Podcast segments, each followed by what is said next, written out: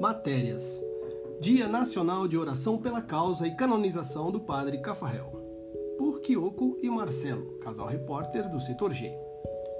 Entrevista com o casal Afra e Beto, da equipe 1 do setor A, Nossa Senhora do Divino Espírito Santo, região Brasília 2, casal responsável pela causa da canonização do Padre Cafarel do Brasil.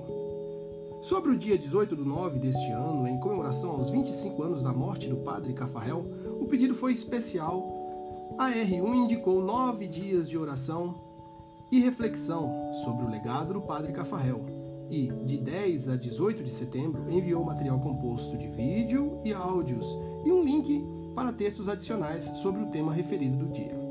Em conversa informal, o casal muito simpático comentou sobre a causa da canonização do Padre Cafarel. Informou que cada processo segue três etapas distintas e são elas: a primeira etapa é reconhecer as virtudes da pessoa. Reconhecendo, é chamado venerável. A segunda etapa, com o milagre, entenda-se este muito bem analisado, pode ser graça. É então chamado de beato.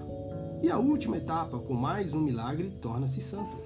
Em 2006, Padre Markovits, conselheiro entusiasta das ideias de Padre Cafarel em Paris, reuniu documentos escritos de depoimentos da vida do Padre Cafarel Conseguiu concluir em 2014, enviando então este material para Roma.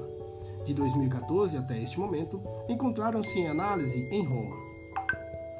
Estão terminando a redação final, conhecido como Positio, que atestará. Realmente o padre Cafarel possui as devidas virtudes, emitido em decreto papal. Este documento encerrará a primeira etapa e acredita-se que fique pronto logo, tornando-se o padre Cafarel uma pessoa venerável.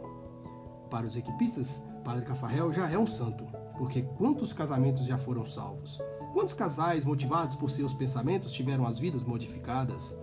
Inspirados pelo Espírito Santo, nos mostrou o caminho rumo à santidade, deixando-nos como caminho os PCS.